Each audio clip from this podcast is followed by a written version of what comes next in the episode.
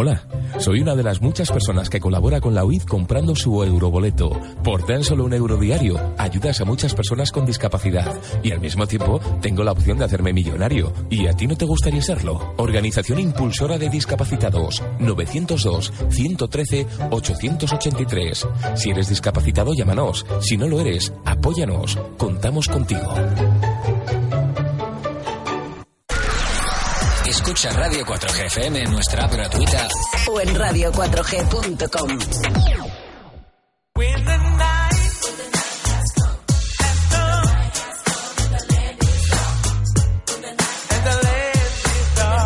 El Búho, con Alberto Mateos, Pepe García Domínguez y Cristina Losada.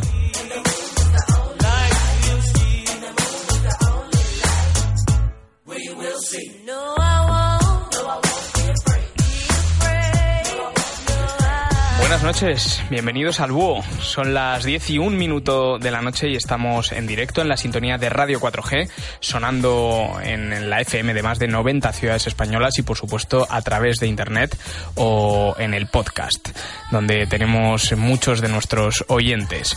Hoy es lunes 4 de julio y vamos a estar con ustedes durante casi una hora acompañándoles en este espacio de análisis y reflexión que ustedes ya bien conocen junto a Cristina Losada. Buenas noches. Muy buenas noches, Alberto. Junto a Pepe García Domínguez, buenas noches. Buenas noches y a los mandos técnicos está Víctor San Román encargándose de que todo salga bien. Eh, tienen abierto el número de WhatsApp de Radio 4G por si quieren utilizarlo para enviarnos cualquier tipo de comentario, opinión, crítica, lo que ustedes quieran. El teléfono es 636-689-184, 636-689-184 y vamos eh, desde ya recibiendo sus mensajes. También pueden seguirnos en Twitter, la cuenta es arroba elbúho21, arroba elbúho21 y nada más quédense con nosotros porque empezamos ya.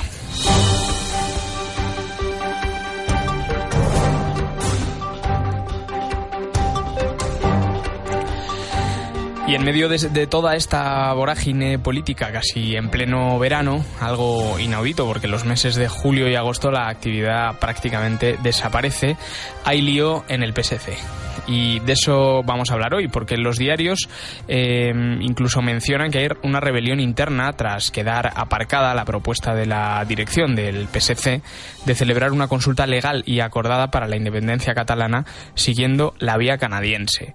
Y es que el pasado sábado, en el Consejo Nacional del PSC, varios dirigentes territoriales se sublevaron en contra de esa alternativa, tras un tenso debate en el que, según dicen, Carmen Chacón abandonó antes de tiempo, casi por lo por la puerta de atrás y sin mediar palabra.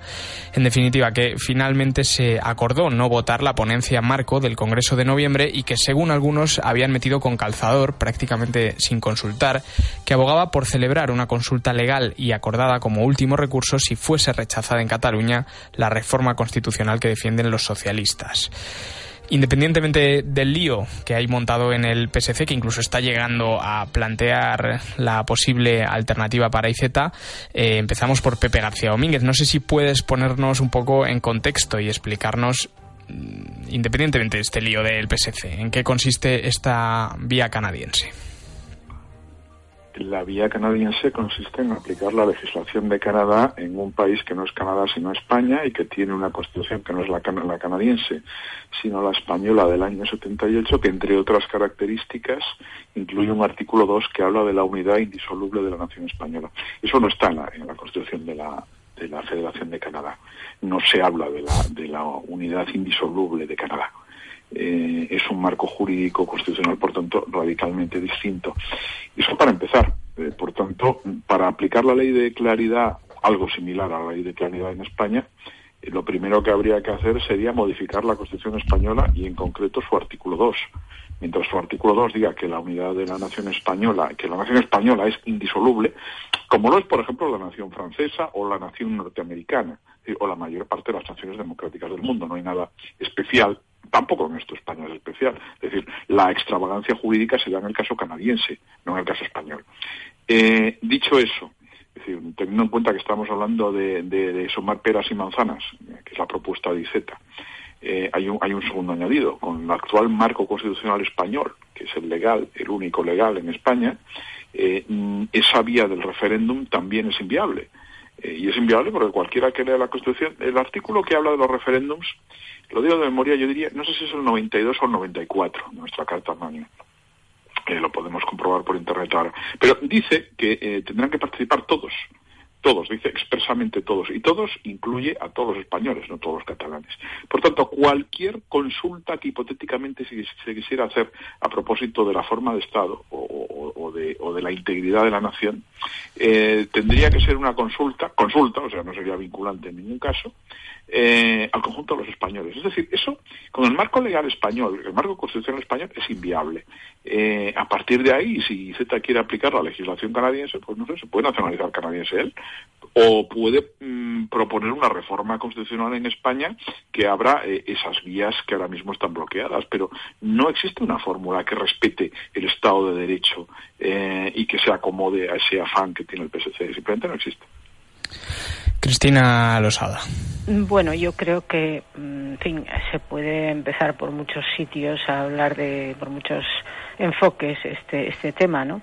Pero a mí me parece que hay un enfoque que hay que, que hay que, fin, hay que aclarar. Mm, la propuesta del PSC eh, consiste en la propuesta que aireó Z y que salió primero en la prensa antes de que se planteara en el comité de dirección del partido, eh, consiste en que eh, se plantee celebrar una consulta a la canadiense si se rechazara en Cataluña la reforma constitucional que defiende el PSOE. Vamos a ver todos los condicionales que hay en esta, en esta frase. Es decir, primero, tiene que eh, salir adelante la reforma constitucional que defiende el PSOE.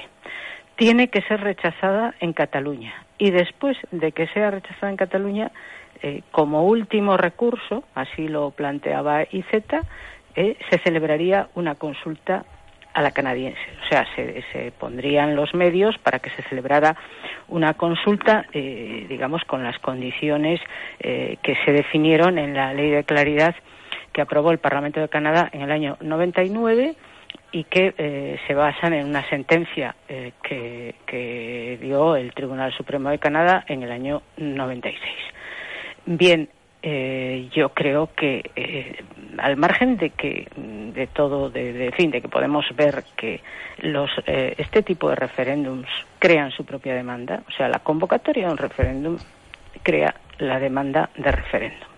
Eh, los nacionalistas catalanes han sido, mm, en esto lo han hecho muy bien, eh, pusieron el referéndum como, en fin, en la, en la bandera, en la pancarta, eh, lo han estado llevando durante mucho tiempo y, bueno, mm, se ha creado, mm, se ha generado una importante demanda de referéndum. Esto no es, no es, no ha sucedido solo en Cataluña el, ejemplo de Escocia está ahí como, como caso donde la demanda de independencia eh, y de referéndum, eh, consiguientemente, porque el referéndum solo lo quieren los independentistas, naturalmente.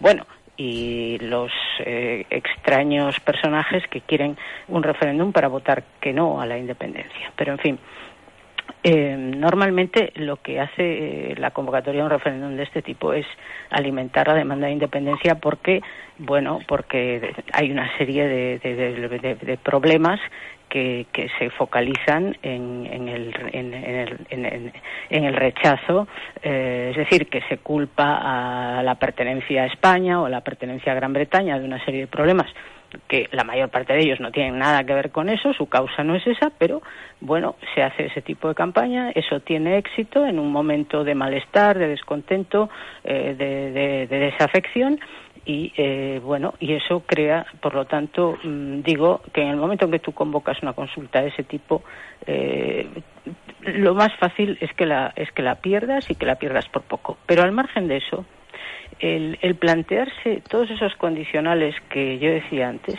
es, es, no, es, inexplicable salvo por un motivo.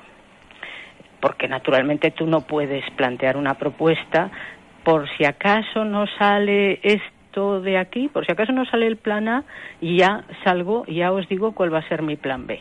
¿Por qué el PSC eh, quiere exhibir el plan B? Bueno, yo solo encuentro una explicación la competencia que les está haciendo Podemos. bueno, como se llama la franquicia, que no es tan franquicia, que es algo, fin, con cierta autonomía de Podemos en Cataluña. Eh, supongo que la, idea en el PSC o en parte del PSC es que eh, esta gente, la gente Colau, llamémoslo así, eh, bueno, están triunfando en Cataluña porque llevan dentro de su planteamiento el, el asunto del referéndum. Yo creo que se equivocan. Yo no creo que el votante de, esta opción, de, los de Colau y compañía, que la mayoría o que, el, fin, el grueso de los votantes de esa opción, eh, lo que más les guste de, Podemos sea la demanda del referéndum. Lo que pasa es que la demanda del referéndum se ha convertido en algo, digamos, como, bueno, eh, como lo normal, ¿no? Como lo convencional. Es el, es el, es la demanda en la que está pues se supone que está la mayoría y entonces, bueno, pues hay que tenerla ahí. Pero yo, eh, no sé, Pepe, pero yo pienso que es esa competencia la que ha hecho que el PSC reviva un proyecto que se supone que había enterrado. Bueno, yo creo que en parte es la competencia, pero solo en parte. Solo en parte por una razón, porque el PSC siempre ha estado en esa tesis. Cuando no existía Podemos, porque no había sido ni concebido, eh, ni concebida la idea de crear una fuerza política con esas características, el PSC ya estaba en la, en la vía canadiense o en variantes que sin apelar a Canadá, en el fondo defendían la misma idea soberanista. Ese matiz que aquí se introduce en Cataluña entre el soberanismo y el independentismo, ¿no? Esa, esa suerte de esquizofrenia de decir, no, yo quiero un referéndum para votar no. Eh, sí, que se ha dicho incluso desde posiciones muy españolistas alguna vez.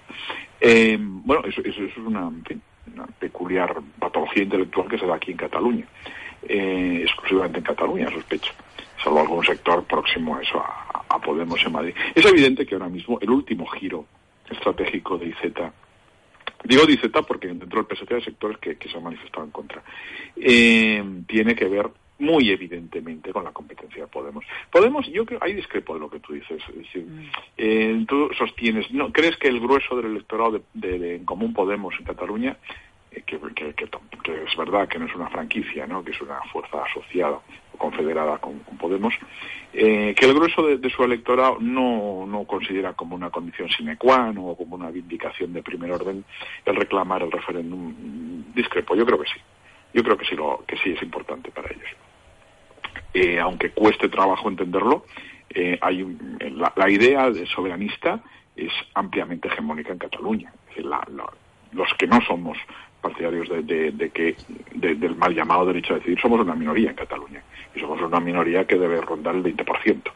Eh, hay un grueso de la población, por supuesto, de, las élites políticas, en, el, ámbito de las élites políticas esa mayoría es aplastante, y en, el grueso de la mal llamada sociedad civil, medios de comunicación, instancias creadoras de discurso, etcétera, es, dominante. Pero entre la población, ese pero no sé por qué lo, introduzco, y entre la población, eh, como consecuencia, también lo es. Eh, por tanto, mm, por un lado hay una cierta conciencia generalizada de que la vía la vía levantisca no conduce a ninguna parte, de que la idea de que se va a una declaración unilateral de independencia es, quimérica, no se va a producir, y si se produjese no habría reconocimiento internacional. Hay conciencia de eso entre el independentismo catalán. Y por tanto, se está reconduciendo todo el movimiento otra vez hacia la idea del referéndum. Eso lo ha capitalizado muy bien en Común Podemos y por eso ha tenido el éxito electoral que ha tenido, creo yo. Eh, eso hace factible, es decir, el que exista un, estado de opinión mayoritario en Cataluña a favor del soberanismo, de, la decisión soberana sobre su pertenencia o no a España. Eso hace factible la vía canadiense que plantea el PSC. Y yo lo he expuesto en, primera intervención. Creo que es mm, imposible. Y es imposible, además, porque yo creo que hay una crítica que no se ha hecho nunca, o que se hace poco, a la ley de claridad canadiense, y es que no es nada clara. hay un éxito de marketing al llamarle ley de claridad a un asunto que es perfectamente oscuro turbio y en cualquier caso ambiguo, porque si tenéis la ley de claridad canadiense, aprobada, como tú has comentado antes, Cristina, a raíz de una sentencia del Tribunal Supremo de Canadá, que hace las veces el Tribunal Constitucional, eh, eh, a raíz, a su vez, de una pregunta del primer ministro federal, Christian Dion, eh, sobre si, si una, una provincia, Estefan, perdón, Estefan Dion, a propósito de si una provincia podría declararse soberana y separarse de la federación, y esa ley de claridad pues habla, mm, primero, de que la pregunta debe ser clara, y hasta ahí estamos de acuerdo. porque mm, si recuerdas el contenido de las dos preguntas eh, que se plantearon en los dos referéndums, el del 1900, el primero creo que fue en 1980 y el segundo en el 95, eran preguntas perfectamente ininteligibles, algo, en fin, eh, como, como la pregunta que se hizo aquí en el Butifarrendum quiere usted que Cataluña sea un Estado, si quiere que sea un Estado, quiere que sea no sé qué. Es decir, eran preguntas que eran cualquier cosa menos claras. Pues bien, la ley de claridad establece, y eso parece razonable y claro, como su propio nombre indica, que la, que la pregunta debe ser clara, es decir, ¿quiere usted la independencia, sí o no? Sin, cuentos, sin historias, sin Estados libres asociados, sin, en fin, sin, sin, mm, suavizantes de ningún tipo, eh, sin ningún Berlín retórico.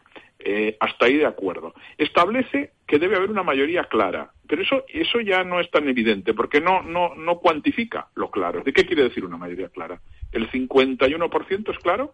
¿El 52%? ¿El 60%? No lo dice. Hmm. Por tanto, nos quedamos también en el limbo de, la ambigüedad. Claro que es, no se sabe. No, son cosas. ahora, mismo no lo sabe nadie. ¿eh? ¿Qué quiere decir claro en la ley canadiense? No, no, exactamente. Todo eso se deja a una negociación, eh, a un acuerdo, bueno, del Parlamento. no, no, a ninguna negociación. Eso lo decide el Parlamento Federal. No se negocia con Quebec. Es el Parlamento Federal de Canadá quien decide la mayoría clara, que a su por vez no supuesto, se sabe Por supuesto, ¿quién ha dicho Quebec? Yo no he dicho Quebec eh, para nada. He dicho que se negocia negociación entre los partidos, que estén en el Parlamento, entre los distintos grupos que estén en el Parlamento. Es decir, el Parlamento es el que retiene el poder de determinar eh, si es o no es clara la mayoría que se ha expresado eh, a través del, referéndum. Bueno, pues este es el primer elemento no está Definido, igual que no está definido tampoco que es una pregunta clara. Eso también lo tiene que decidir eh, la, es decir, eso el, el poder de decidir si la cuestión, si la pregunta es clara o no, también lo tiene el Parlamento canadiense. Pero hay un tercer elemento que es particularmente borroso y es lo que, desde mi punto de vista incapacita a esa ley para llamarse clara o de claridad. Y es que imaginemos que se produce un referéndum con una pregunta clarísima. ¿Quiere usted la independencia, sí o no? Imaginemos que se produce una mayoría clarísima a favor de la independencia, por ejemplo, el 67%, por decir algo. Una cosa que no quede ningún margen de duda, que hay una voluntad eh, muy mayoritaria en la sociedad quebecoa a, a favor de la secesión. Muy bien. Una vez producido eso, y dado que la ley se llama ley de claridad, tú infieres, bueno, a partir de ahí se independizan de Canadá. No, no, no, en absoluto. Eso no significa que Quebec se independiza de Canadá, porque la ley de claridad añade, y si se dan estas circunstancias, estos condicionales que nosotros introducimos, estas premisas, eh, incuestionables, a partir de ahí se establece, se tiene que establecer una, negociación en la que debe haber buena voluntad, esa es la, expresión es literal, buena voluntad por parte de ambas eh, de ambas de ambas eh, corrientes, la federal y la y la provincial canadiense. Bueno, oiga, una negociación y una negociación ¿qué quiere decir? Una negociación es sentarse en torno a una mesa o en la barra de un bar a hablar. Bueno, a partir de ahí pues llegar a un acuerdo o no. No implica necesariamente que la decisión de Quebec sea soberana. Y ahí está la madre del cordero, en, la idea de la soberanía. Porque imaginemos que efectivamente se produce esa negociación con buena voluntad por parte de ambas, de ambos mm, sectores. ¿Qué pasa a continuación? ¿Es ya soberano Quebec? Tampoco. Tampoco porque hay una última condición, la que remite a la soberanía, y la soberanía eh, obviamente la soberanía eh, establecida en la Constitución de Canadá es de la nación canadiense. Y la nación canadiense son todos los canadienses, no solo los, habitantes de Quebec. Y por tanto dice, y una vez producida esa negociación tendría que haber, atención, una reforma constitucional. Habría que mm. introducir, dice literalmente una enmienda a la Constitución, sí, pero es que una enmienda a la Constitución de Canadá exige necesariamente, y una enmienda tan importante como, como, que, como la que llevaría a la ruptura del Estado, exige necesariamente un referéndum en el conjunto de Canadá. Y mi pregunta es, ¿y qué pasa si el conjunto de los canadienses dicen que no quieren eh, que se separe de Quebec? Entonces, ¿cómo resolvemos el problema? la soberanía en última instancia corresponde a la nación canadiense y eso no lo pone en discusión nadie, eh, empezando por el Tribunal Supremo de Canadá. Bueno, pues, ¿y si los canadienses dicen no nos da la gana de que se separe Quebec? Eh, eh, eso no está nada claro. Por tanto, llamemos, llamarle ley de claridad a eso me parece, en fin, eh, extraordinariamente optimista y engañoso en última instancia, porque es que no. Yo insisto, planteo esta pregunta. ¿Cuál es la respuesta? ¿Alguien la conoce? Vamos a ver, eh, evidentemente se da en esa ley se da un margen eh, para que el Parlamento, en, el momento en que eso ocurriera, eh, tuviera una serie de, en fin, de, de capacidades de decisión. Eh, de hecho, esta ley no fue votada o fue se aprobó con la gran protesta de, los nacionalistas de Quebec. Ellos no, no la querían pero también hay la otra parte. Desde que existe esa ley de claridad no han vuelto a hacer ningún otro referéndum. Eh, en cualquier caso, este tipo de, eh, de leyes, de vías para que permiten, pero no permiten la secesión, porque es así, o sea, al final todo dependerá de que en el Parlamento de Canadá haya una, la mayoría necesaria y dispuesta eh, a hacer una enmienda a la Constitución eh, que eh, permita la secesión de una provincia. No, perdona, Cristina, no, no, no depende del Parlamento de Canadá, depende de los ciudadanos de Canadá.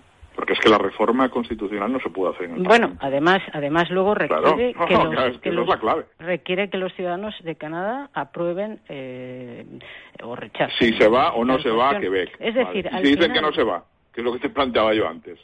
Y si dicen que no se va, que es muy probable que lo digan, además.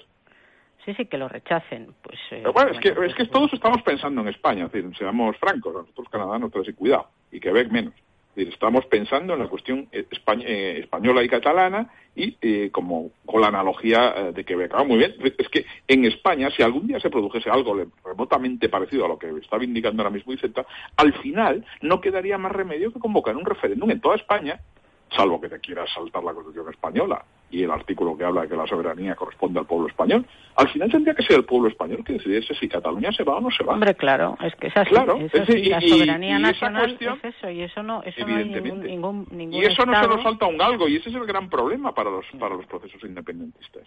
Afortunadamente, eso es un problema para los procesos independentistas, o sea, que la decisión final sobre cómo ha de ser un país eh, no la tome una parte, sino que la toma el conjunto de los ciudadanos, evidentemente.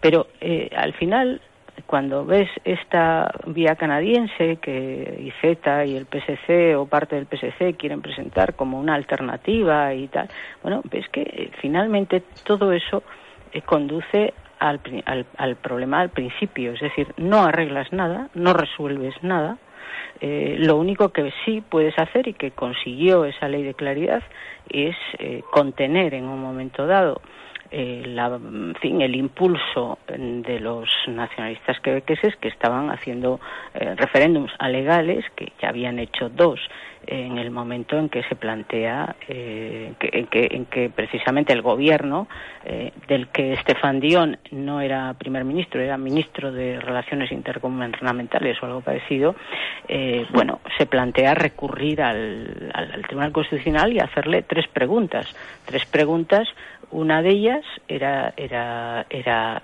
si efectivamente eh, por el derecho internacional eh, el gobierno de Quebec o, la Asamblea Nacional, es decir, el, el, Parlamento, tienen el derecho de efectuar la secesión de Quebec eh, de manera unilateral. O sea, si existe el derecho a la autodeterminación bajo el derecho internacional y, o si no existe. Eso serán preguntas, tres preguntas hizo Dion al Tribunal Supremo eh, que, en fin, que, que, respondían a ese a esos referéndums independentistas que se habían celebrado ya. Entonces, eh, bueno, eh, lo único que ha conseguido, que no es poco, esa, esa ley de claridad es contener el impulso eh, de los independentistas. Es, una contención, es una contención, es una contención que en cualquier momento pues puede dejar de No, pero es, que, pero es que la contención no tiene nada que ver con, con, la, con la cuestión de la claridad, Cristina. Tiene que ver con que están en minoría en Quebec. Gobiernan en Quebec, pero no tienen la mayoría suficiente para, para en la Cámara Regional Quebecoa para plantear un, tercer referéndum. bueno, pero tienen esa, no tienen esa mayoría, no tienen esa mayoría porque eh, no se les ha votado. Es decir, que mm, las razones para que se les votara eh, pues han menguado y en parte tiene que ver con, con esa respuesta que ha habido, que hubo al, al, al impulso independentista. Un par de cuestiones más. Mm, recordar otra vez que no hay tribunal constitucional en Canadá, es el Tribunal Supremo. Hay muchos países en el mundo que no tienen tribunal constitucional. De hecho, la, idea del tribunal constitucional es una idea de un jurista de la República de Weimar, Kelsen, que fue copiada, entre otros sitios, en la República Española. El Tribunal de Garantías Constitucionales Español de la República es, surge a raíz de, la doctrina de Kelsen, pero en Canadá no hay Tribunal Constitucional, es el Tribunal Supremo que hace esas, esas funciones. Otro matiz, bueno, un matiz no, otra aclaración.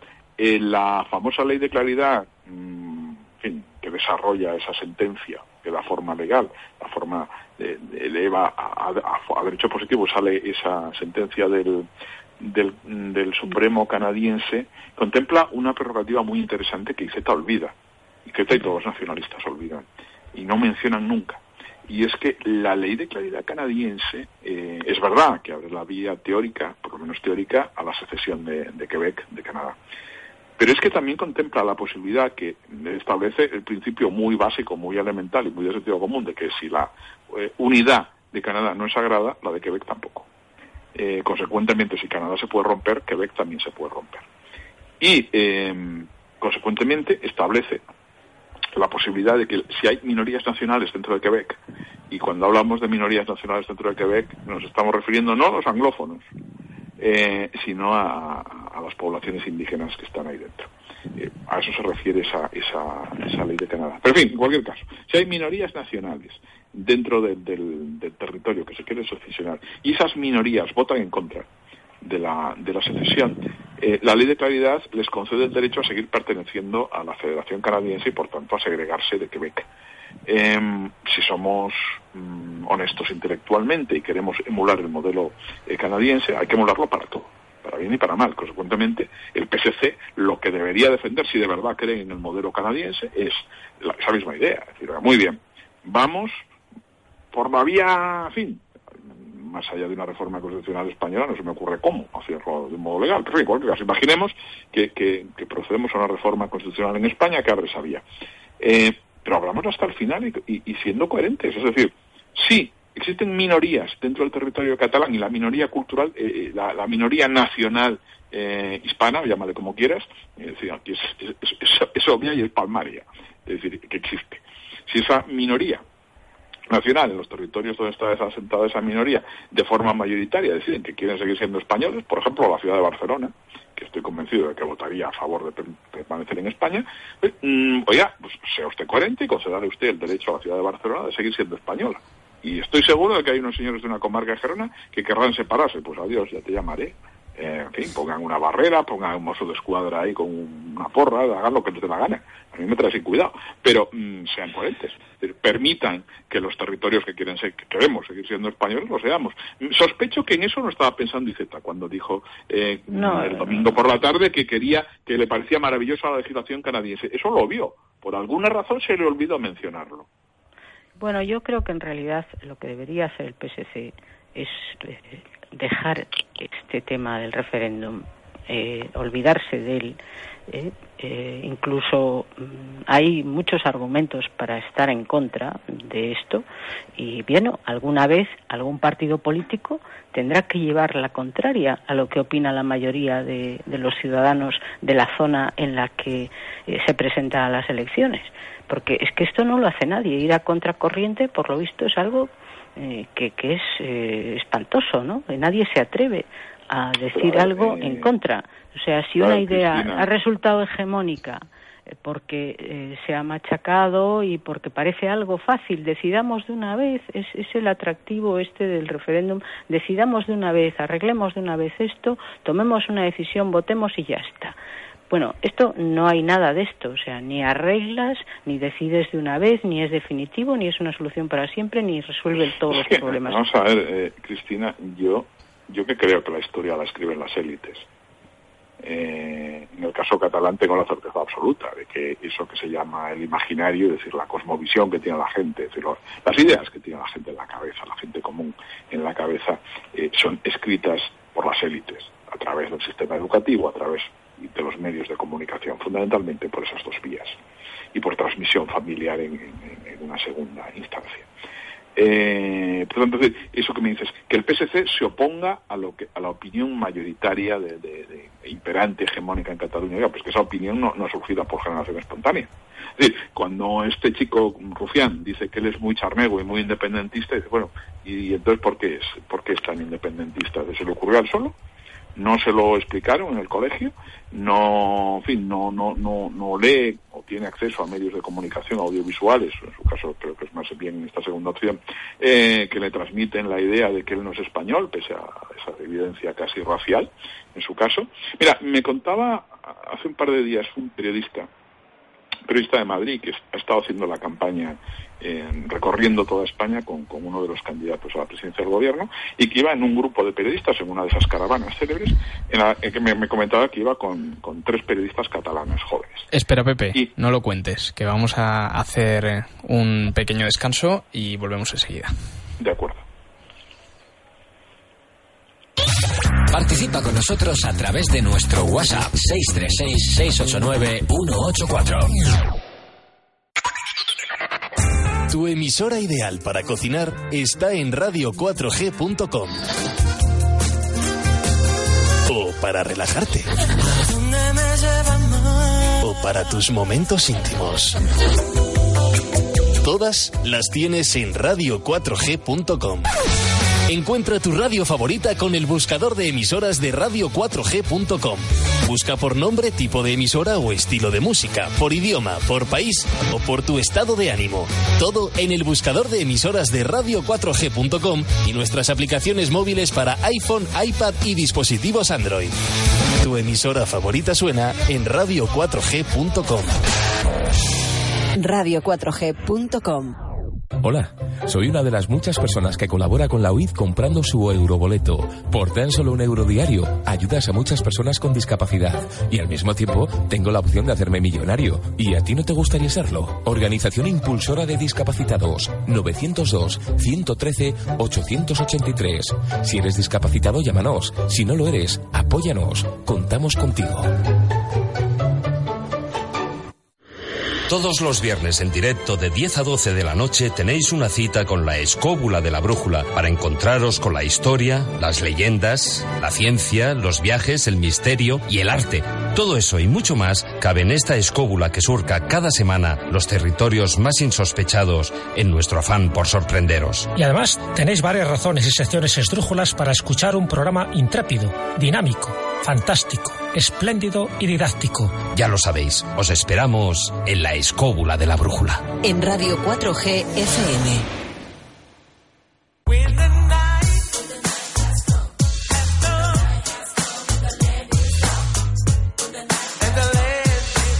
Estás escuchando El Búho en Radio 4G FM.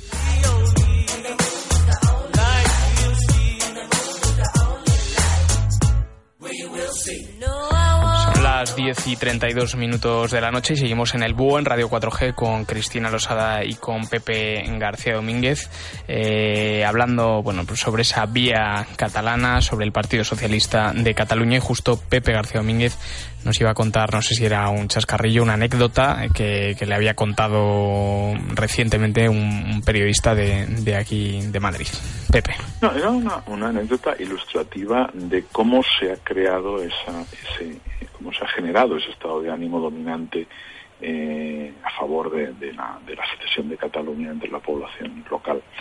Y es que me, contaba me contaba ese periodista que las que sus compañeras de medios catalanes que iban en la, en la caravana por toda España, era siguiendo a Masalva Rivera, eh, me decía que, le comentaban asombradas lo, bonito que era, por ejemplo, me hablaba de, Vigo, la ciudad de Cristina, eh, que les había parecido una ciudad extraordinaria, magnífica, que les había sorprendido muchísimo Murcia, eh, que les había gustado mucho Albacete. Claro, y, dices, bueno, pero, pero, que, pero que su reacción era un tanto exagerada. Yo solo, lo, en fin, por otras vías también he tenido conocimiento de, reacciones parecidas eh, en viajes por el resto de España, de, gente de aquí de Cataluña. ¿Por qué? Porque se les, se les ha transmitido en el colegio la idea, eh, si no de forma expresa, en fin, implícita, de que, de que España es África.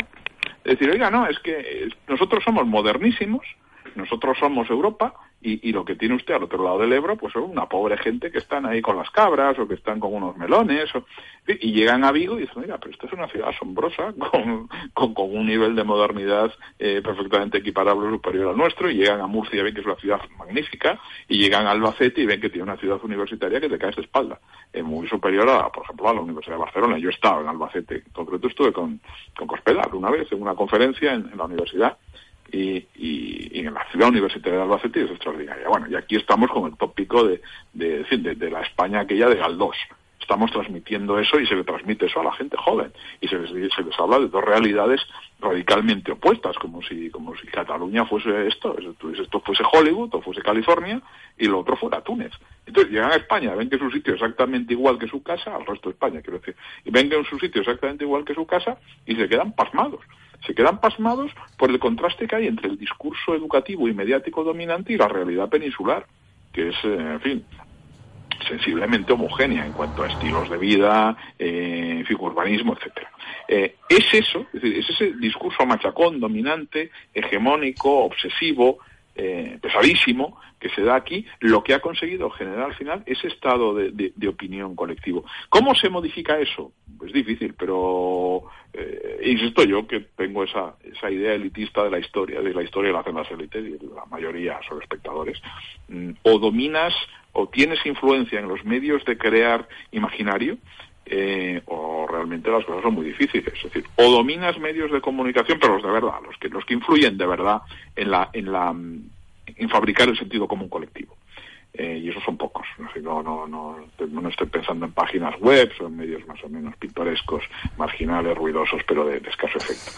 En España, por ejemplo, en el conjunto de España, la opinión la opinión canónica la crean muy pocos medios de comunicación. El primero seguramente el diario El País. Es decir, si tú tienes acceso al país, tienes acceso a la creación del sentido común, de eso que llamamos sentido común colectivo, de las ideas dominantes, de las ideas que forman el canon ortodoxo.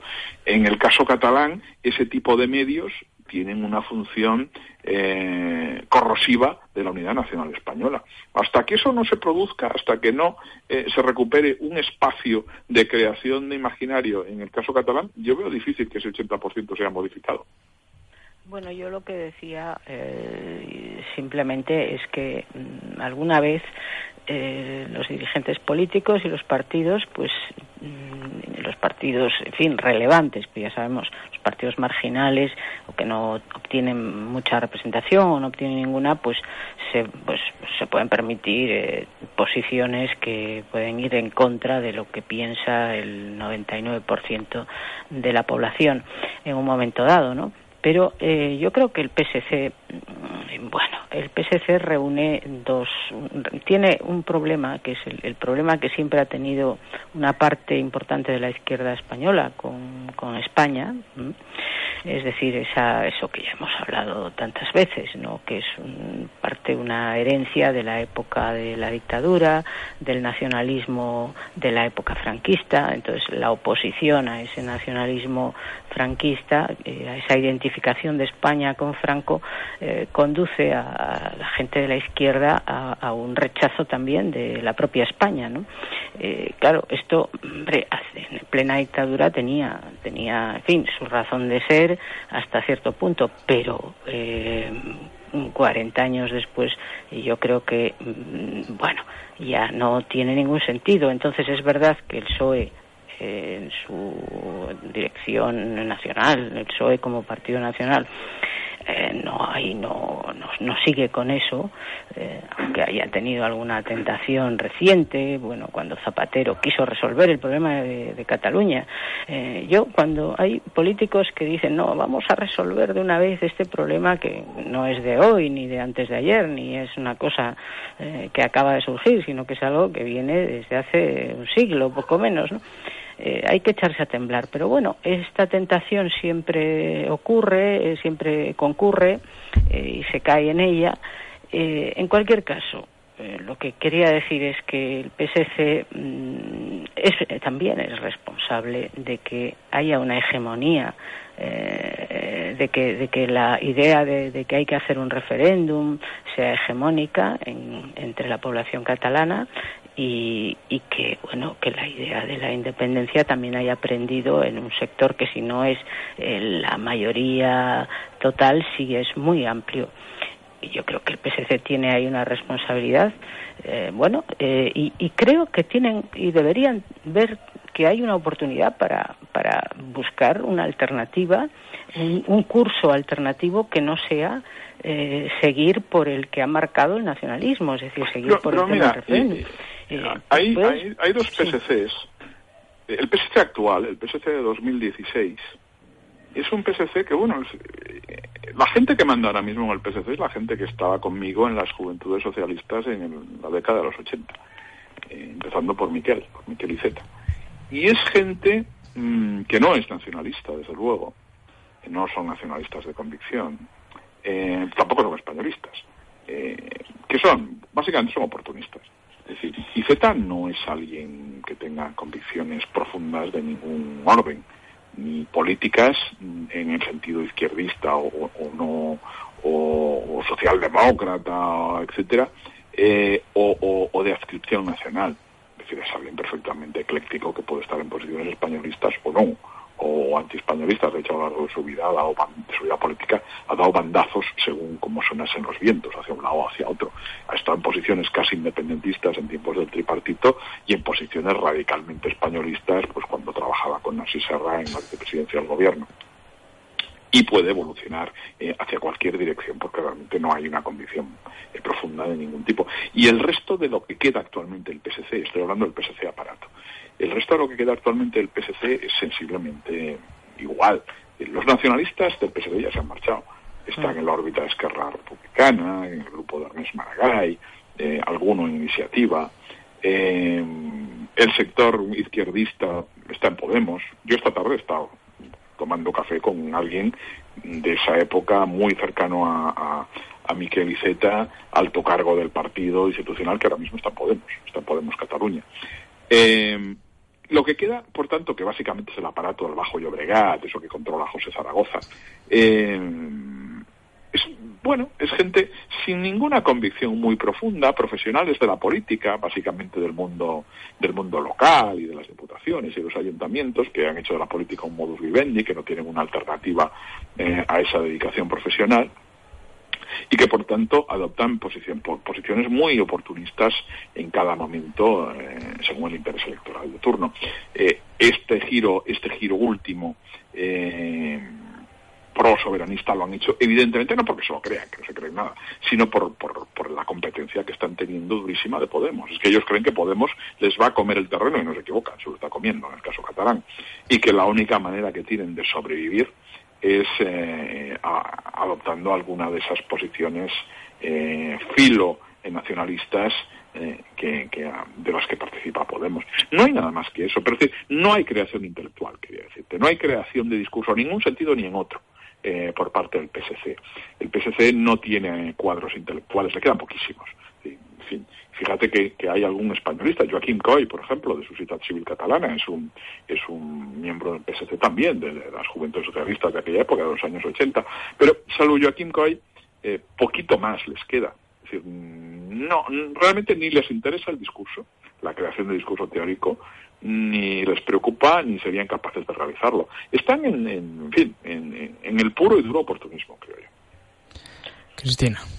Sí, bueno, yo quería eh, hacer un pequeño paréntesis porque nos dice a través de Twitter un, oyente, Münchhausen, que mm, por lo que él ha visto en, informaciones sobre la, cómo se enmienda la Constitución canadiense, no hace falta hacer un referéndum, sino que lo que hace falta es eh, que estén de acuerdo la mayoría de las provincias o regiones, ahí se llaman provincias. Eh, yo no sé, Pepe, si tú tienes eh, claro que, hace falta ese referéndum para... para... mí me parece que es el sentido común. Es decir, no, no conozco la ley canadiense, la letra pequeña de la ley canadiense, pero me parece que es el sentido común. O sea, si la Constitución, en la, en la parte dogmática, como en todas las constituciones democráticas del mundo, eh, establece que la soberanía corresponde a, a, la nación, al conjunto de la nación, modificar ese artículo que apela a la soberanía eh, segura es que me parece inevitable que, que, mm, corresponda eso a, un referéndum, porque la, la, vía de, que el acuerdo correspondiese a las provincias, es decir, a los estados federados, mm. y no a la población, eso sería, eso tendría cierta lógica en una confederación. Si, si Canadá fuese una confederación, podría decir, vale, son los estados que son soberanos, a su vez, los que, eh, los, los últimos, los decisores puesto que ya son ellos soberanos. Pero es que los estados de, que forman Canadá, las provincias, no son soberanas. Son exactamente igual que una comunidad autónoma española. Es decir, su, todos sus poderes derivan de la Constitución Federal, que a su vez sustenta la soberanía del pueblo canadiense. Sospecho.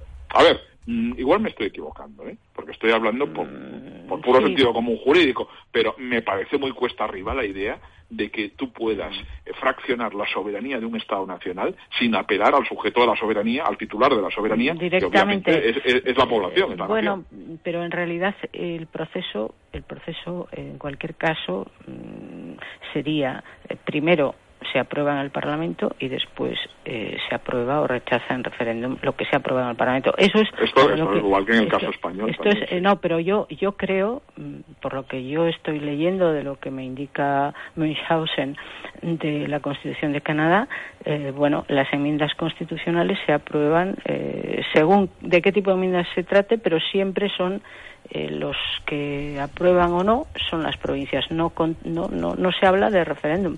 Pero bueno, es posible que en un caso como ese excepcional se pudiese plantear, porque Pero a ver, las provincias, las provi- cuando decimos las provincias, ¿a quién nos referimos? ¿A la población de, de No, no, no, Ottawa? no, a los ¿O al. Parlamento Regional de Ottawa o al Gobierno de Ottawa? ¿De qué hablamos? Sí, pues, pues no lo sé porque yo tampoco tengo el detalle. Pero en cualquier caso, eh, eh, no, no se está, yo no veo en ningún sitio, he visto también cómo se hacen las enmiendas, la forma de enmiendas, y eh, bueno, no hay. em, eh, no, no, no se habla de que eso sea ratificado en referéndum. En cualquier caso, nos queda por averiguar eso, pero, eh, en fin, eh, eh, aunque sean las provincias o los gobiernos o los parlamentos de las Oye, provincias. pues peor, peor me lo pones, porque entonces, ¿qué Mm. pasa si hay siete estados o siete provincias Claro. que están a favor de, de, de Sí, aceptar, sí. asentir, y hay una que no? Todo eso es complejísimo. No, claro, es, Eh, que, es que es que todo eso lo que nos lleva es a que este tipo de mm, aparentes soluciones no lo son. Eh, finalmente, eh, bueno, eh, si eh, te conduce a, no a- exactamente al punto de partida, porque nunca vuelves exactamente al punto de Pero es que, partida, fíjate, es que- pero no resuelves. eh, No, esto. no lo resuelven porque en realidad no existe una vía democrática para resolver los problemas nacionales. Y no existe porque, porque es un razonamiento teleológico. Es decir, la idea, ¿cuál es el razonamiento? Cataluña tiene derecho a la autodeterminación porque es una nación. Claro. Bueno, pero es que si es una nación no hay que nada que discutir. O sea, ¿por qué tenemos que autodeterminarnos si ya somos una nación? ¿Me explico? Es decir, Tú previamente estás definiendo qué es nación y qué no lo es. Y lo estás definiendo tú con independencia de lo que decida el, el, eh, eh, el decisor colectivo, valga la, valga la contradicción. Eh, por tanto, si eh, Cataluña es una nación, bueno, si Cataluña es una nación no hay nada que discutir, ni, ni que autodeterminarse, es una nación y punto. Y si usted establece que es, y, si no sé a priori que es una nación, ¿por qué tiene derecho a autodeterminarse? Por tanto, hay una contradicción lógica, hay un salto lógico ahí que no funciona. Por tanto, la, la norma democrática en los procesos de secesión nacional no sirve. Mm, bueno, puedes buscar todo tipo de apaños, o apaños no democráticos, apaños violentos o apaños que entran en contradicción con la lógica elemental. Pero es que el problema mm, de la democracia es que no es un método que sirva para cualquier decisión. Y en estos casos, lamentablemente, no sirve. Porque, cuando tú defines una nación, oye, pues que hay elementos dentro de la, las naciones, lamentablemente nunca son homogéneas. Eh, España no es homogénea, pero Cataluña tampoco. Cataluña soy yo, que creo que Cataluña no es una nación. Y soy tan catalán como cualquier otro. Pues embargo considero que no.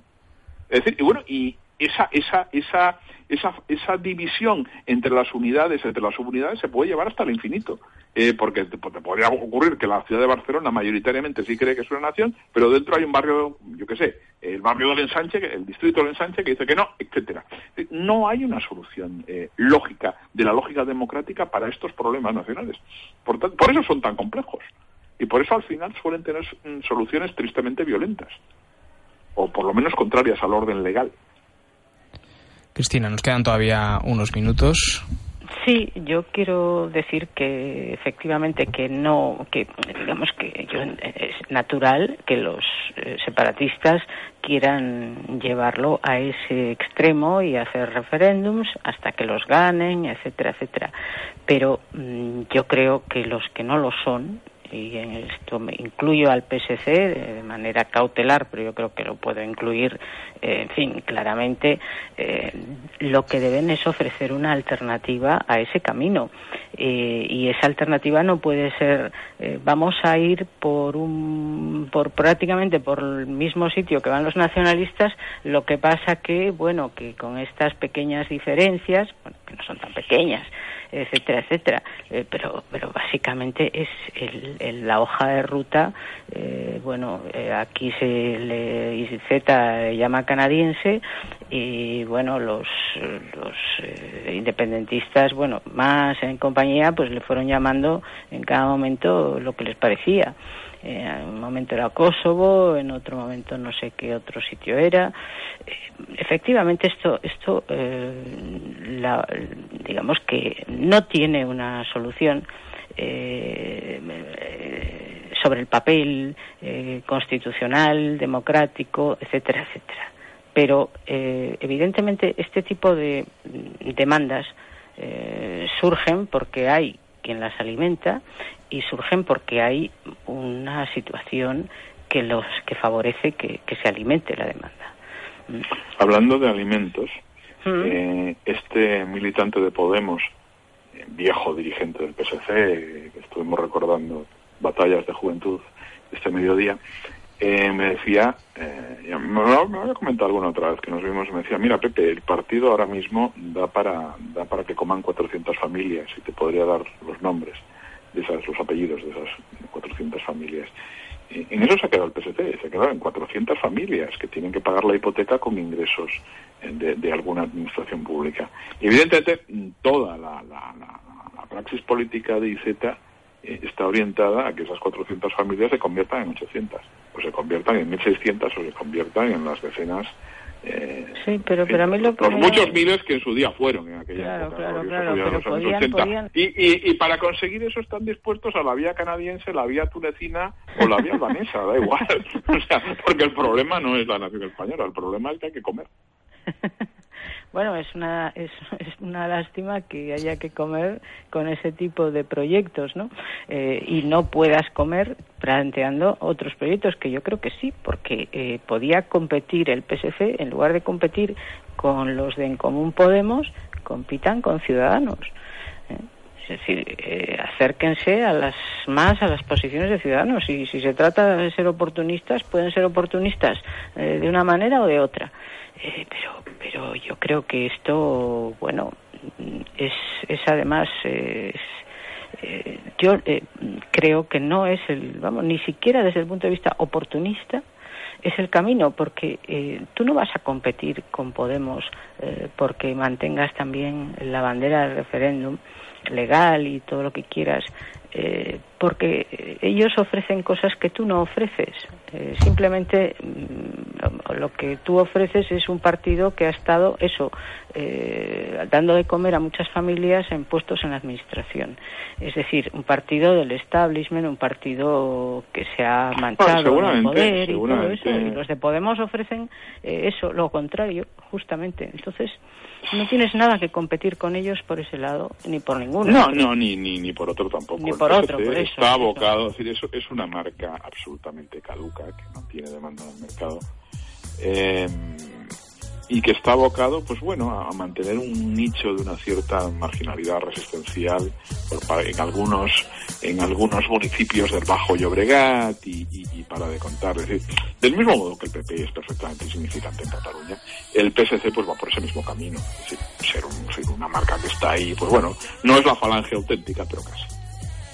Hombre, no sé si has puesto el ejemplo más adecuado. Estoy buscando, hablando en términos de marginalidad estetizante. Pues bueno, con esa última comparación nos quedamos. Pepe García Domínguez, muchas gracias y buenas noches. Hasta mañana. Lo mismo, Cristina Losada, muchas gracias y buenas noches. Buenas noches, Alberto. Y ustedes eh, les pedimos que nos acompañen mañana, como siempre, a las 10 de la noche en el Búho, en Radio 4G. Les dejamos ahora con 60 eh, minutos de covers y a las 12 de la noche Sara Y Avellán Miguel Ángel Rodríguez del Sevilla les esperan con su programa Los Cuentos del Lobo, que tanto éxito tiene en iTunes, igual que el Búho, que el número de descargas se está multiplicando. Eh, les recordamos que pueden descargárselo a través de la aplicación de radio4g.com, que es gratuita y que pueden acceder no solo al podcast del Búho, a la radio FM en directo de Radio 4G, sino a cualquier emisora del mundo y de forma gratuita. Descárguensela porque merece la pena y además consume muy poquitos datos. Eh, nada más, les esperamos mañana a las 10. Buenas noches.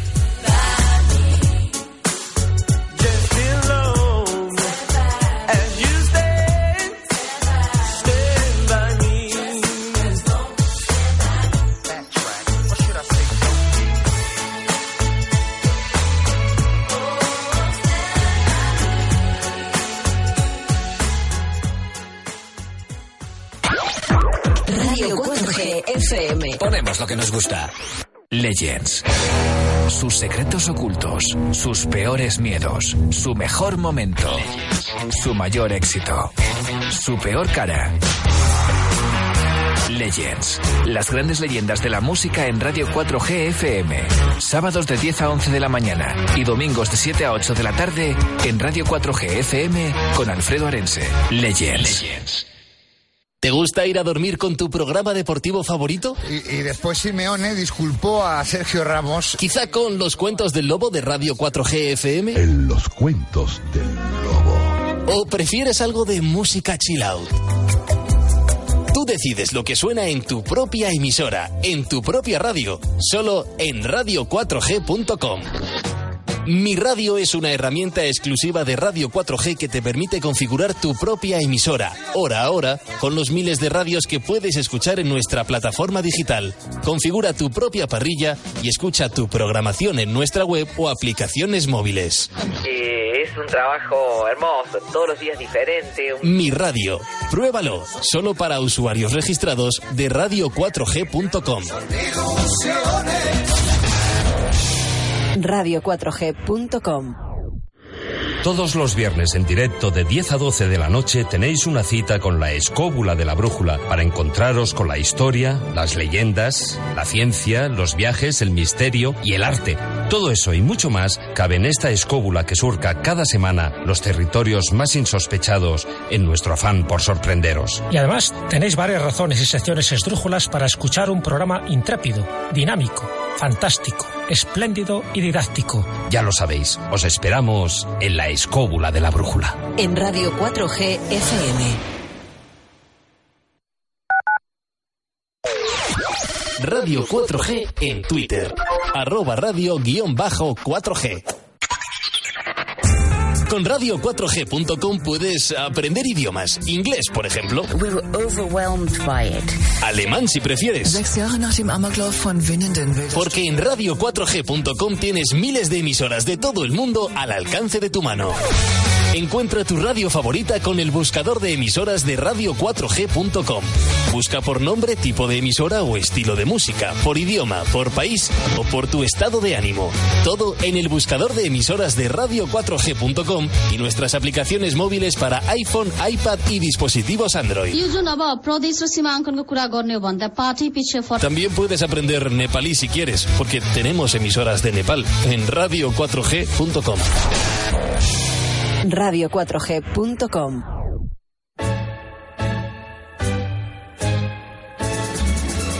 Ooh, you come on like a dream. Peaches and cream, lips like strawberry wine. You're 16. You're beautiful and you're mine. You're all ribbons and curls. Oh, what a girl. Eyes that twinkle and shine. You're 16. You're beautiful and you're mine. You're my baby. You're my pet. We fell in love on the night we met. You touching my hand, my heart went pop. And ooh, when we kissed, we could not stop. You walked out of my dreams, into my arms. Now you're my angel divine. You're 16. You're beautiful and you're mine.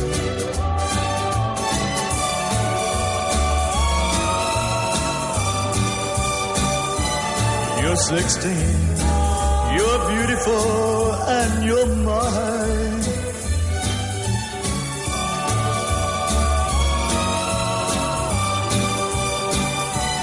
You're 16. You're beautiful and you're mine. Oh, well, you're my baby. You're my pet. We fell in love on the night we met. You touched my hand. My heart went and ooh, when we kissed, we could not stop. You walked out of my dreams, into my arms. Now you're my angel divine. You're 16. You're beautiful and you're mine. Well,